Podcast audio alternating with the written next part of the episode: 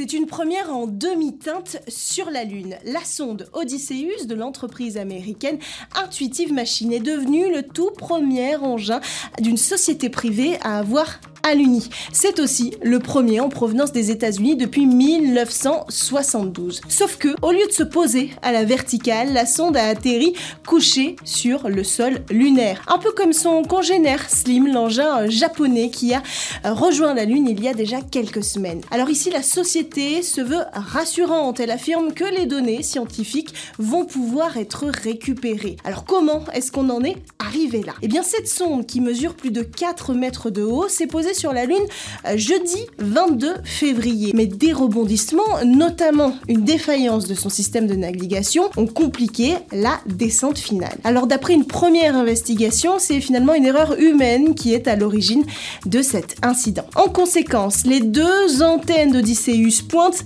tout droit vers le sol, c'est-à-dire la surface lunaire, ce qui évidemment limite les communications avec la Terre. Alors figurez-vous que l'entreprise Intuitive Machine, eh bien elle est cotée en bourse. Du coup, on a jeté un petit coup d'œil pour voir ce qui s'était passé. L'optimisme autour de cet euh, événement a conduit l'entreprise américaine à être évaluée à près d'un milliard de dollars au lendemain de l'anunissage. Mais après la nouvelle de l'anunissage sur le nez, eh bien l'action s'est effondrée de 30% avant de finalement rebondir. De quoi nous rappeler la dure réalité, celle de la loi des marchés financiers, implacable face aux immenses défis des entreprises spatiales. Voilà pour votre chronique en orbite du jour. On se retrouve toutes les semaines sur Bismart.